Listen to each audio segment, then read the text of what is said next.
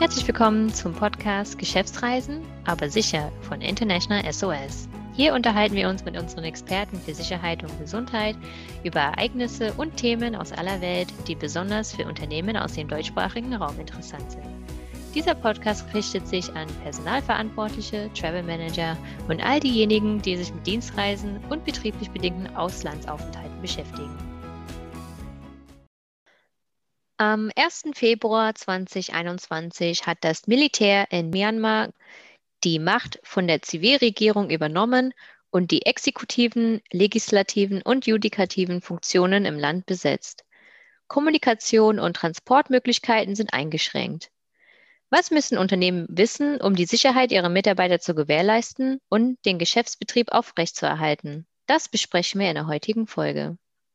Mein Name ist Alicia Wiggins und heute begrüße ich unsere Experten Martin Bauer, Regional Security Manager für Deutschland und Österreich. Hallo Alicia. Sowie Wolfgang Hofmann, Security Manager aus unserem Frankfurter Assistance Center. Hallo ihr zwei, sonnige Grüße von der Bergstraße. Martin, Wolfgang, könnt ihr unseren Zuhörerinnen und Zuhörern eine Zusammenfassung der derzeitigen Situation geben? Können wir gerne. Also als Rückblick wie du schon gesagt hast, am 1.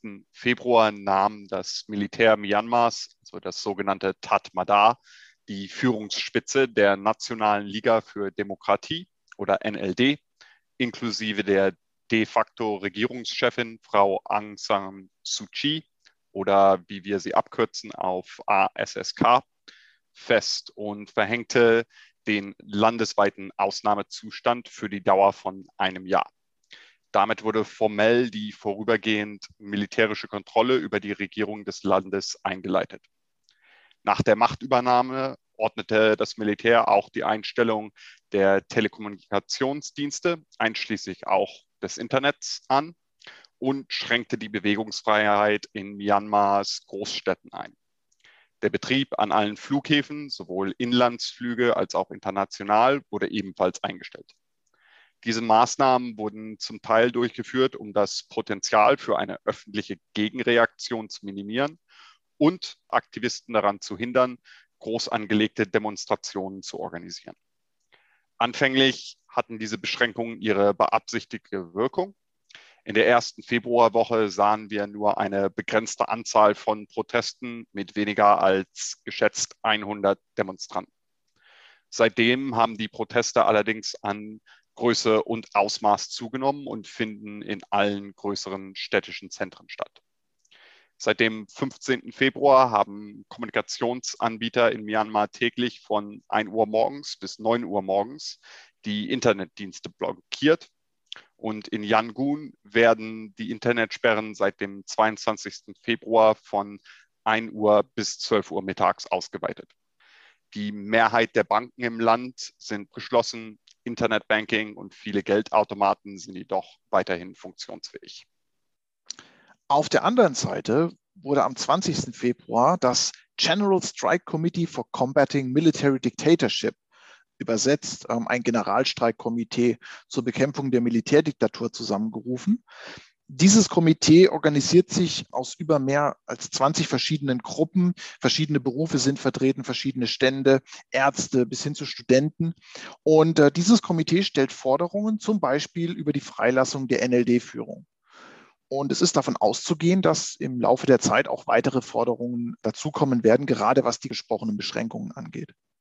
Derzeit ist es noch unklar, wie diese Forderungen an die Tatmada aussehen werden. Allerdings die zunehmende Organisation der Demonstranten deutet darauf hin, dass sie sich untereinander weiter vernetzen und solidarisieren. Und wir werten das als Indiz, dass die Proteste durchaus langfristig andauern könnten. Und es lässt sich schwer vorhersagen, ob und wie das Militär darauf reagieren wird. Im Moment fokussieren sich die Protestaktivitäten auch vor den Botschaften der USA und der EU sowie vor dem Gelände des United Nations Development Programs. Kann man sich denn im Land frei bewegen? Also im Moment herrscht eine Ausgangssperre von 20 bis 4 Uhr morgens und es besteht ganztägig ein allgemeines Versammlungsverbot für mehr als fünf Personen.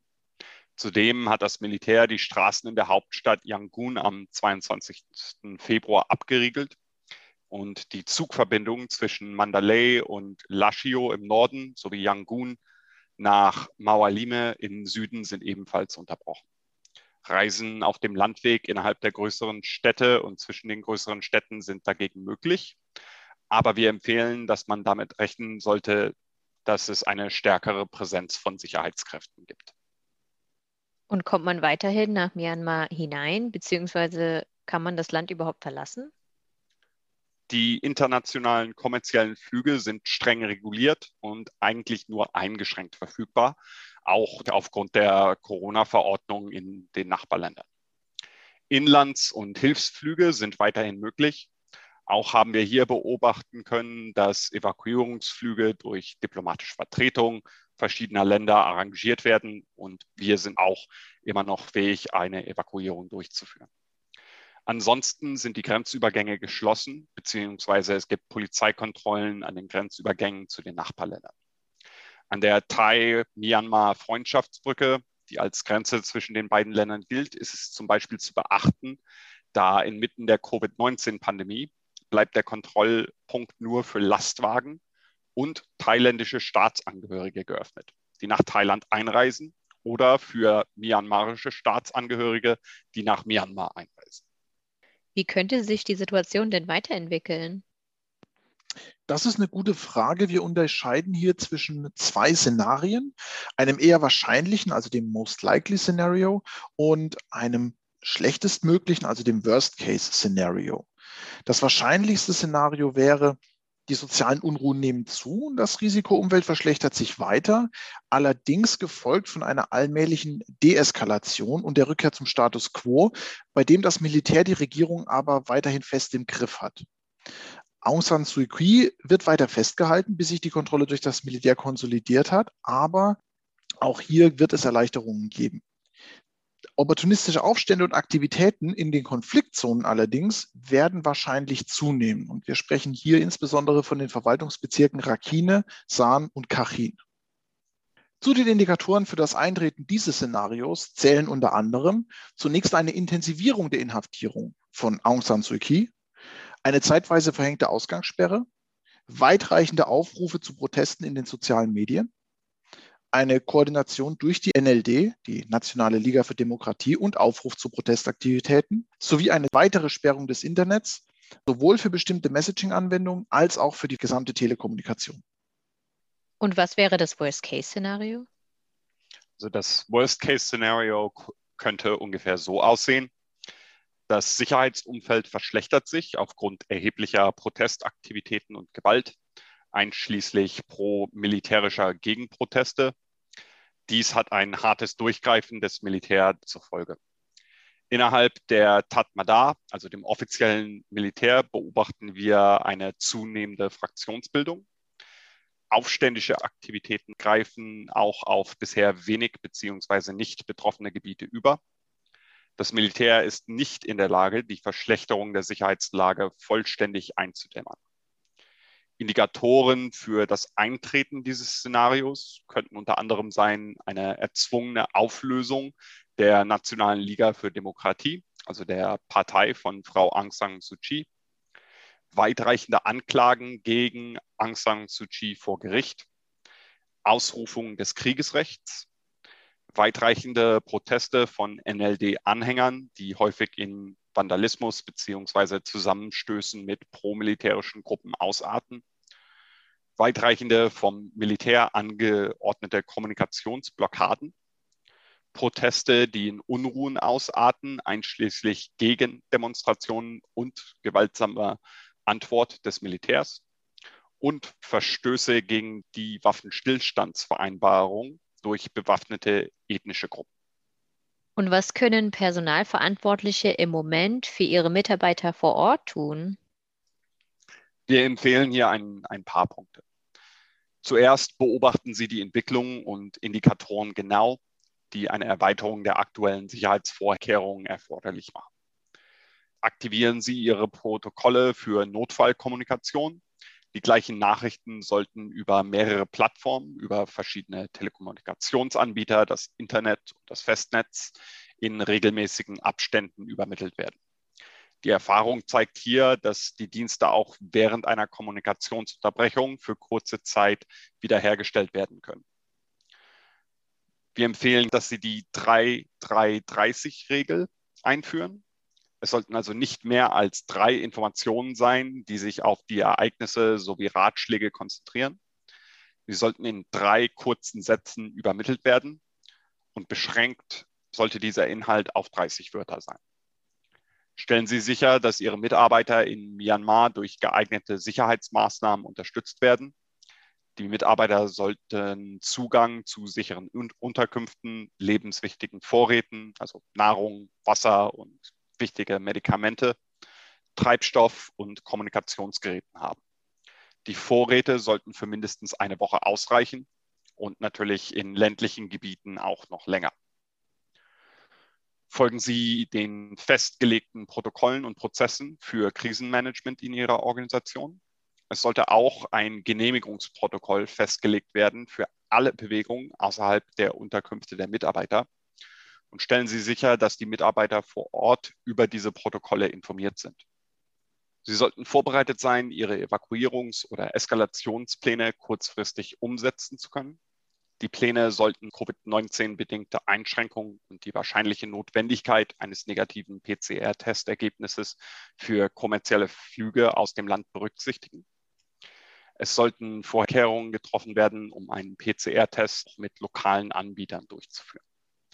International SOS kann internationale Evakuierung organisieren bis dato haben wir bereits innerhalb Südostasiens, zum Beispiel nach Südkorea, evakuiert. Hier sollte man allerdings mit einem Vorlauf von vier bis fünf Tagen rechnen.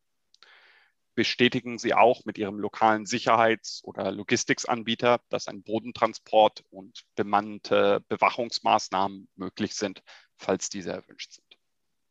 Was können die Verantwortlichen konkret den Mitarbeitern vor Ort raten? Also zunächst sollten die Mitarbeiter die Entwicklungen sehr genau beobachten.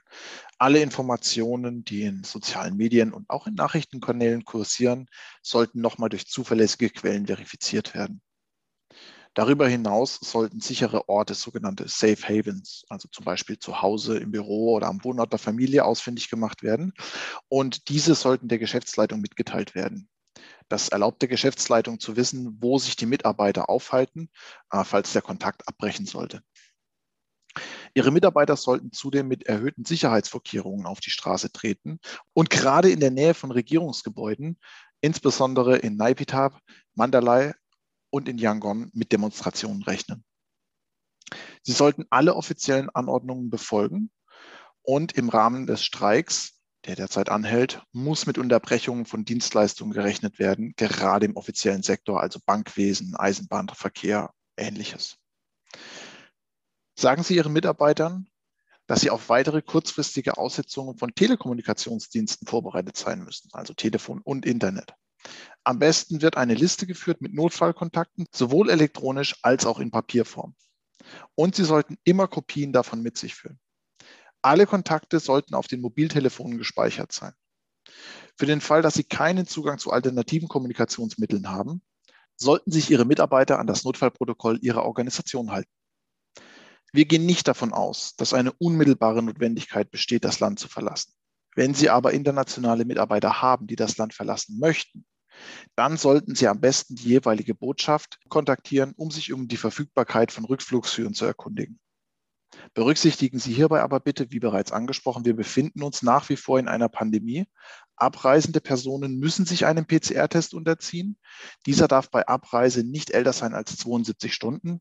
Aus dem negativen PCR-Test ergibt sich ein Gesundheitszeugnis. Das muss bei Ausreise vorgewiesen werden. Vielen Dank. Was gibt es darüber hinaus noch zu berücksichtigen? Hier sollte man drei Dinge im Hinterkopf behalten. Ähnlich wie bei der Situation in Hongkong 2019 sehen wir, dass viele Unternehmen in eine Art Zickmühle geraten. Es gibt eine gewisse Erwartungshaltung der militärischen Regierung, dass sich westliche Firmen nicht zur lokalen Politik äußern, sondern sich am besten Fall für eine offizielle Unterstützung der Militärregierung aussprechen sollten. Auf der anderen Seite sehen wir, dass inländische Protestler Unternehmen dazu aufrufen, sich für die Seite der Demokratie auszusprechen, vor allem Unternehmen, die aus demokratischen Ländern kommen. Das ist eine angespannte Situation. Als Unternehmenssicht empfiehlt es sich, wenn überhaupt, dann neutral äußern. Natürlich sollten Unternehmen auch ein wachsames Auge auf Social Media haben. Die dort zu findenden Informationen sind oft schwer zu verifizieren und das kann leicht zu falschen Schlussfolgerungen führen. Das dritte Thema bezieht sich auf die gesamte Region. Myanmar ist nicht das erste Land in Asien, in dem in jüngsten Zeiten eine Protestbewegung für demokratische Rechte stattgefunden hat. Hongkong, aber auch Thailand wurden in den vergangenen Monaten durch soziale Unruhen geprägt. Und wir sehen schon die ersten Reaktionen aus diesen Ländern in den sozialen Medien, die die Proteste in Myanmar unterstützen. Unternehmen sollten also darüber nachdenken, welche Auswirkungen diese Proteste auf die Spannung in anderen Ländern haben könnten. Die Bewegungen in Hongkong und Thailand, die ich gerade angesprochen habe, sind nach wie vor vorhanden und die Situation in Myanmar könnte diese Proteste auch wieder neu entfachen. Vielen Dank. International SOS betreut Unternehmen und deren Mitarbeiter weltweit, darunter auch zahlreiche Unternehmen aus dem deutschsprachigen Raum, von DAX 30 bis hin zum Mittelstand. Dabei macht es keinen Unterschied, ob es sich um Dienstreisende, Expats oder lokale Mitarbeiter handelt. Unsere Experten für Medizin und Sicherheit sind rund um die Uhr erreichbar, sei es online, telefonisch oder vor Ort. Änderungen zu der Situation in Myanmar greifen wir auch in unserem wöchentlichen Sicherheitsnewsletter auf, den Sie unter www.internationalsos.de unter Themen und Publikationen abonnieren können. Oder Sie klicken einfach auf den Link in unseren Shownotes. Danke für das Gespräch, Martin und Wolfgang. Sehr gerne, jederzeit. Hat wie immer Spaß gemacht. Ich wünsche einen angenehmen Tag. Wenn Sie Mitarbeiter haben, die international unterwegs sind oder vielleicht auch selbst dienstlich reisen und dieser Themenkreis für Sie relevant ist, dann freuen wir uns, wenn Sie auch beim nächsten Mal mit dabei sind und uns Feedback oder Bewertungen zu unserem Podcast geben, damit wir die Serie weiter verbessern können. Falls Sie Ideen oder Wünsche für zukünftige Themen haben, schreiben Sie uns gerne eine E-Mail unter germany at internationalsos.com. Weitere Informationen, Publikationen zum Download und Sicherheitsberichte finden Sie unter www.internationalsos.de. Vielen Dank fürs Zuhören und bleiben Sie sicher.